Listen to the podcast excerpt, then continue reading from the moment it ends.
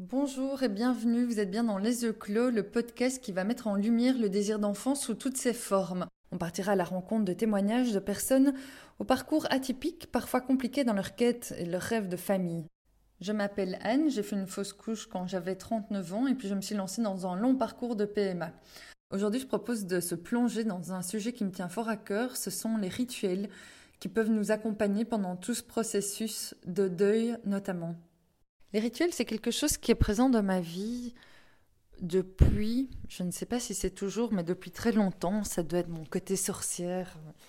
Je ne sais pas pourquoi petite, j'ai souvent dit qu'à une autre époque, pour moins que ça, on m'aurait mis au bûcher. C'est peut-être parce que j'ai une tignasse rousse et que ma mère est astrologue et que j'ai tout le temps vécu avec des pendules, des, des pierres, des, des pratiques un peu bizarres, je ne sais pas mes, mes centres d'intérêt, peut-être ma, spiritualité, mon ouverture d'esprit, où, rien ne me paraît impossible. Peut-être que c'est ça qui fait que je me considère comme une sorcière et que les rituels ont souvent, ont toujours été présents dans ma vie. En tout cas, après cette fausse couche, heureusement, je pense qu'un mois, un mois et demi après, on avait prévu avec ma sœur de partir en Italie et j'ai vraiment eu peur de me dire euh, comment est-ce que je vais vivre ce voyage alors que je m'étais imaginé avec un bidou tout rond au bord de la piscine, euh, une jolie femme enceinte. Euh, et je me retrouvais là avec le ventre plat.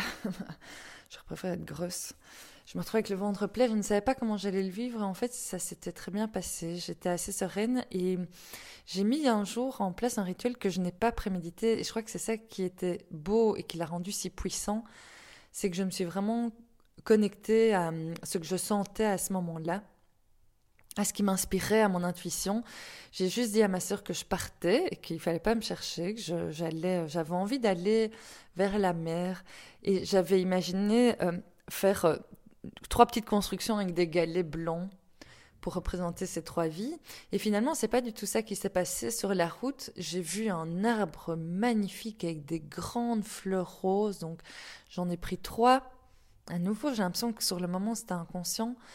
J'en ai vu une autre avec des, petites fleurs jaunes un peu en brindilles, comme ça j'en avais pris une, une branche. Et puis je suis arrivée sur la plage et il y avait des grandes pierres plates sur lesquelles on pouvait s'asseoir. Et finalement, j'ai pris euh, tout autour, j'ai ramassé des galets. Et sur le moment, je ne savais pas pourquoi je faisais ça, la symbolique, je l'ai vu après, mais toujours est-il que j'ai dessiné avec ces galets en rond, dans lequel j'ai disposé les trois fleurs roses et la petite branche jaune. Et avec le recul, je me suis vraiment rendu compte, c'était euh, le ventre ou l'utérus avec les trois embryons et le cordon ombilical, c'était assez fort, assez dingue comme symbole. Et je me suis assise au bord de l'eau. Avant ça, pardon, j'ai mis la robe que j'avais achetée donc le samedi quand j'ai fait ma fausse couche. J'avais acheté une robe un peu euh, long t-shirt moulant qui montrait euh, mon ventre. On commençait à voir mon ventre, donc j'étais assez contente. J'avais acheté cette robe donc j'ai vraiment eu besoin de symboliquement me retrouver dans le corps de cette femme.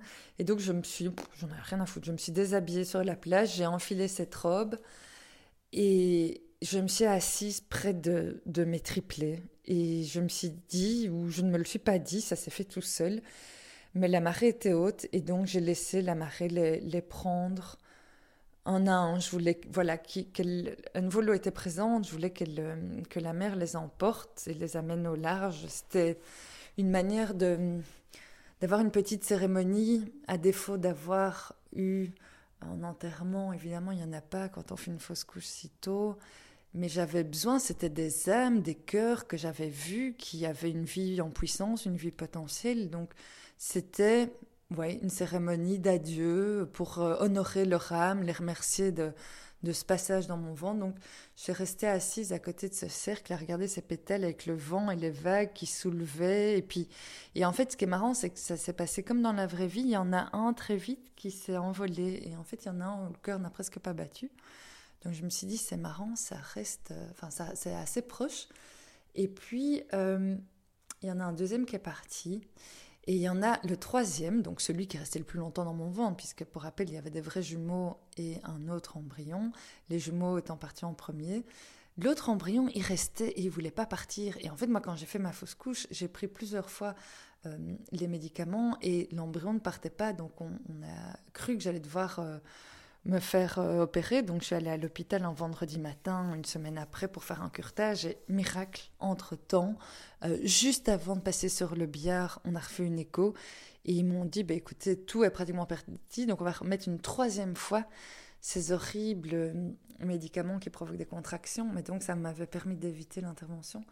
Mais donc, tu il qu'il y en avait un qui voulait pas partir. Et là, à nouveau, ça s'est matérialisé de cette manière parce que les, vagues venaient, mais il y en avait un qui restait dans le cercle et qui ne partait pas. Oh, j'ai trouvé ça tellement fort comme image. Ça m'a permis de revivre en fait euh, toute cette épreuve, et, mais peut-être avec plus de sérénité, dans un cadre euh, plus doux, assez apaisant, avec des belles couleurs, des fleurs, la mer, des éléments présents et et enveloppant et je, me sentais bien et je me sentais surtout, c'est ça surtout, bien de faire quelque chose, de ne pas juste faire une fausse couche et puis euh, faire comme si rien s'était passé, de leur consacrer de l'attention, du temps, de l'importance. Euh, il y a une question que je me suis longtemps... Enfin oui, un point aussi important, c'est que le, petit qui est resté, j'avais l'impression que c'était un garçon. On avait dit qu'on l'appellerait Charlie si c'était un garçon, sachant que euh, ça pouvait être Charlie Y ou bien IE, et finalement c'était mixte, Charlie ou Charlie. Les deux autres, je n'avais pas de prénom. Il n'y a pas longtemps, à nouveau, euh, en termes de symboles, j'ai reçu d'une collègue trois grains de tournesol à planter. C'était pendant tout au début du confinement et je les arrosais, mais avec une panique parce que j'avais vraiment l'impression que c'était mes triplés. Et s'ils n'avaient pas pris, je pense que j'en aurais été malade. Donc finalement, ça m'a traumatisé de voir euh, ces tournesols pousser, mais ils ont poussé. Donc ça, j'avais été vraiment rassurée. Mais ils étaient assez fins, assez fragiles, mais ils ont grandi. Ils faisaient pratiquement euh, ouais, en 60 cm, 80 cm. Et je leur avais donné des noms. Euh, et il y en avait un, je me disais d'ailleurs que c'était un garçon et, les deux autres, les filles. Donc je me dis, que les jumeaux, c'était peut-être des jumelles. Et quand je pense à ça, ça me brise d'autant plus le cœur de me dire que j'avais peut-être deux petites filles, deux petites jumelles. Enfin bon.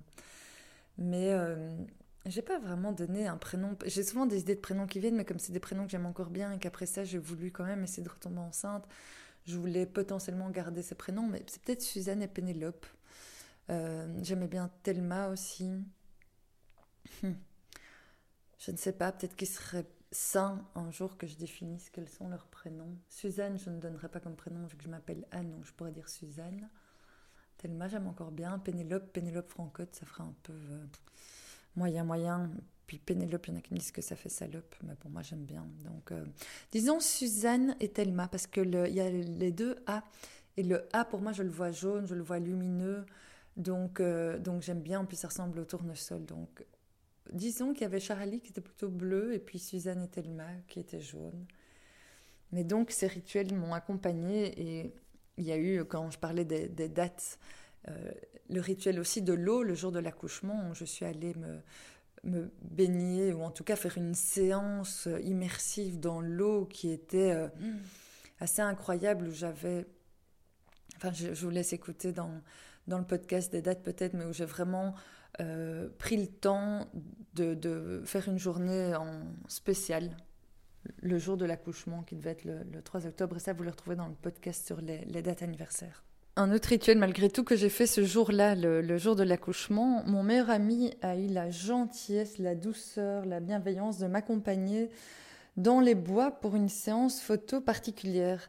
J'avais vraiment besoin de me reconnecter à cette femme sauvage, à ce côté ancestral. Donc en fait, je me suis habillée, j'étais juste en sous-vêtements, des sous-vêtements couleur chair. Donc les, vidéos, les photos, on, aurait pu croire que j'étais nue, sauf qu'on ne voyait rien concrètement. Et je pratique la danse africaine, qui est une danse avec une puissance d'âme extraordinaire qui réveille la kundalini, donc cette énergie vitale. Et donc pour moi, c'était vraiment la meilleure manière de me libérer. Autant la piscine, je l'ai fait pour me connecter à cette sensation de, naissance, d'eau, de fluide. Autant celle-là, c'était pour me libérer et refaire de la place pour la suite et pour retrouver euh, une forme de vie, pour me ressentir à nouveau vivante. Et donc j'ai dansé, moi qui suis plutôt pudique d'habitude, j'ai dansé devant lui. Je pense qu'il ne m'avait jamais vu en bikini. Là, pour le coup, il m'a vu direct en sous-vêtements. Soutard et culotte beige, c'est pas le plus sexy, donc ça va. Et on, on, a fait une séance de danse improvisée dans les bois. Moi qui ai toujours rêvé de de dormir, j'allais dire aussi peut-être de dormir, mais surtout de danser dans les bois, c'était assez magique et intense. Euh, j'ai toujours le, l'envie, le souhait, le rêve, je ne sais pas, le projet, j'espère, de faire un court métrage très esthétisant justement par rapport à, cette fausse couche, euh, notamment en, en retournant peut-être dans les bois danser de cette manière.